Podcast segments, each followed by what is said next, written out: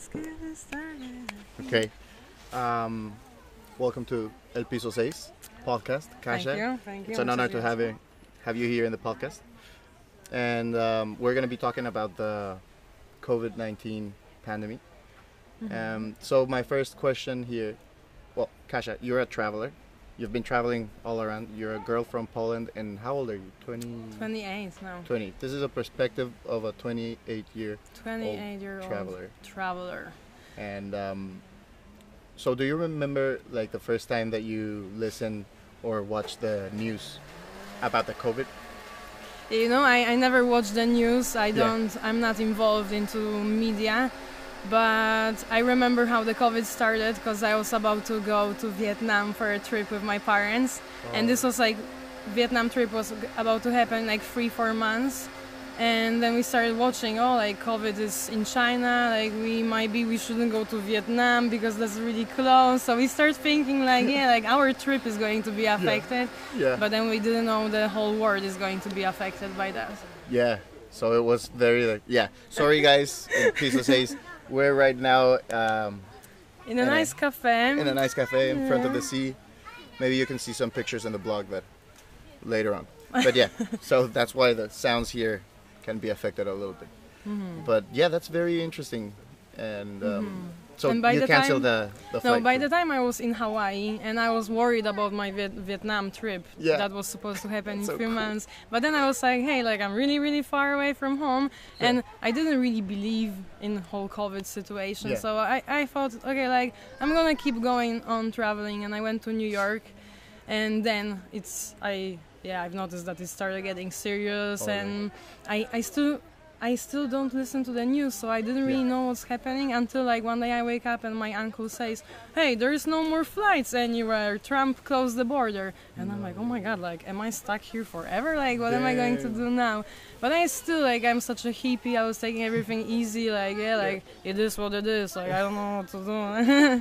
yeah. But then one night I'm just having this dream where my uncle is dead and I have to like take his body out to the garden. He told me to, to dig his body in the garden if he dies from COVID. And then I was thinking like, do I really want to get stuck in New York with my crazy uncle? Yeah. like maybe I should go home. Yeah. I started researching the flights, Yeah. and there was no more flights going to Poland, right? That there was. I called the Polish embassy, and they said there is one flight going tomorrow from Chicago. So I literally like I went to New York Yeah. airport, went to Chicago, and flew with like last plane leaving the Oh U.S. at this time. wow, that's a very interesting. And if not my dream, I would just stay there because I was thinking, you know, maybe I just chill in New York for like one month from two months. But I had this crazy dream, and I was like, no, if the shit is going to hit the fan, this Yeah. is the place I don't want to be at Yeah. with my crazy uncle telling me to dig his body in the garden. You know, yeah.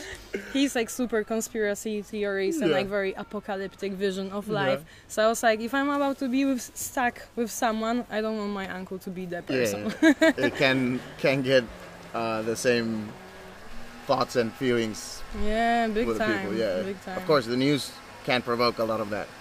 hmm Um, that's very interesting to listen about that. And what happened then? You went to Poland, and I how went was to the situation? Poland, and this was this like craziest times of the quarantine. I, I had to do this 14 days quarantine. Mm. At this time, the policeman was coming to my house twice a day to What? check if I'm there. Like they were pretty serious about Wow. the quarantine. And also, Police.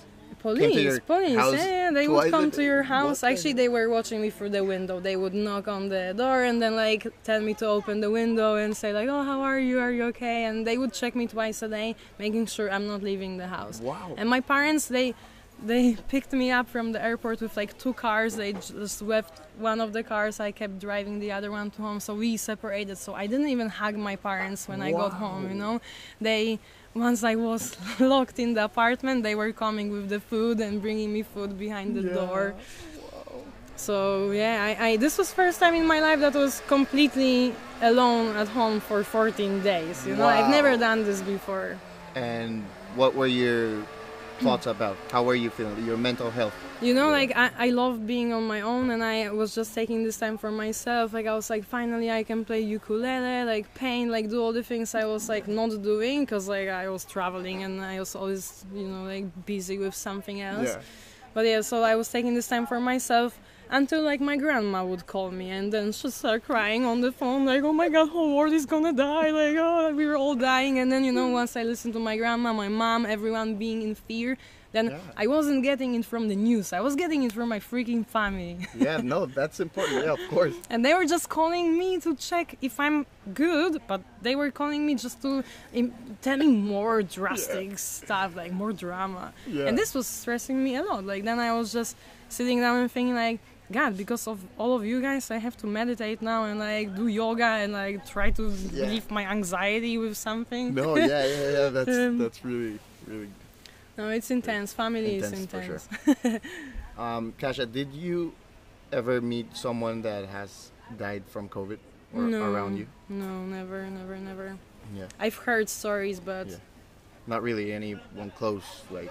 No, honestly, I wasn't also asking. You know, I never, I never really dig this topic. Like I try to Yeah. avoid it. Yeah, yeah. And if somebody died from COVID, like I, I kind of believe they died from something else Yeah. under name of COVID. Yeah, yeah. No, this question I'm asking it just because, like, last interview I was um, interviewing Tony, Mhm. and he was telling me something about the vaccines, AstraZeneca, and things that had been happening here in Egypt. Mm. But it's a question that is it's important to to ask. Mhm. You know, following the media and all of the, the whatever happens, it's like part of it. Mm. So, another question is the vaccines. What do you think about the vaccines? Uh, this is long, long topic, I guess. I got vaccinated, but I did. I really didn't want to be vaccinated. Yeah. every part of me, like every cell in my body, was telling me like this is not the way to go. Like I have my immune system. Like I am healthy, whole. Like I don't really have any big health problems. So I really didn't want to. I just didn't. I don't know if it was like into intuitive or I have too many hippie friends or was this or I just like didn't want the vaccine. But then my boyfriend is a scientist and apparently this was a big thing in our relationship where I had to get the vaccine because if I don't do the vaccine is is if I like don't believe in science, you know? Yeah. So basically at some point I got vaccinated because of my boyfriend. Okay. And I remember how much, like, because it was not my decision, I did it for Yeah. someone and for other people because everybody was telling me I should do it.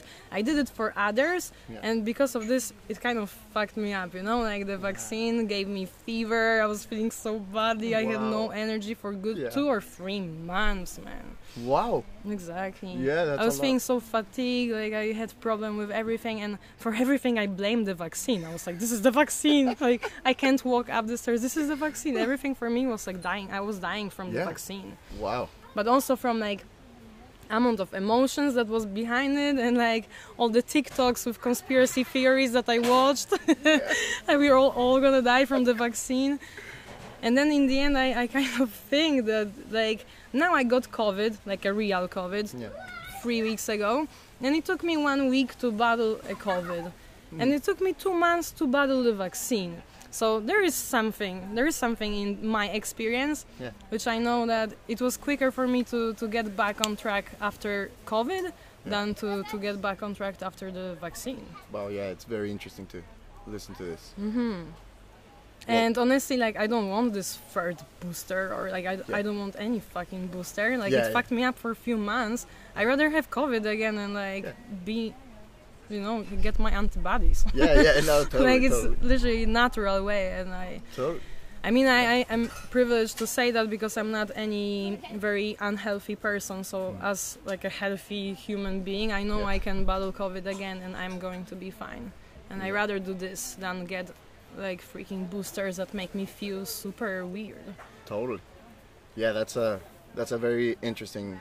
And also, I think like what I should say because mm, this is where women should speak up. Like knowing from all my friends and like every woman who was getting the vaccine, like her period would move, like their cycles are getting Really? irregular because it's the vaccine was so stressful for the body that I, thi- I think like many women were affected by by by getting it. Wow. and for me too, like I remember that my my cycle moved Yeah. because of the stress and the vaccine and how intense for the body it was. Wow. No, this is the first time that I Mhm, That's listen why I to thought I this. should Yeah, this say is this such a good because one. uh, this Thank is what women sharing. should say.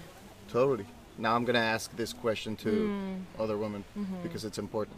Yeah. like how it's affecting your body. Totally. And especially when you are like when you know your body, when you know Yeah. what's happening with your body, then you know like it's very intuitive, like you feel it. You know it's right. You know it's true. There is no doctor or no scientist that is going to tell me what's truth if I experience it in, on my own, you know? Totally. That's very, very Hmm. interesting, Kasha. Well, thank you very much for your time. This was an excellent podcast, and it's been an Yeah. honor having you. Muchas gracias. Piso 6. well, you can uh, listen to this podcast at Piso 6 on Spotify. Every Monday, I'm trying to upload a, an episode. And maybe now, if I keep doing these interviews every Monday and Wednesday. Cool. So thank you very much. Yeah, good luck. We'll be back next Monday. Thank you.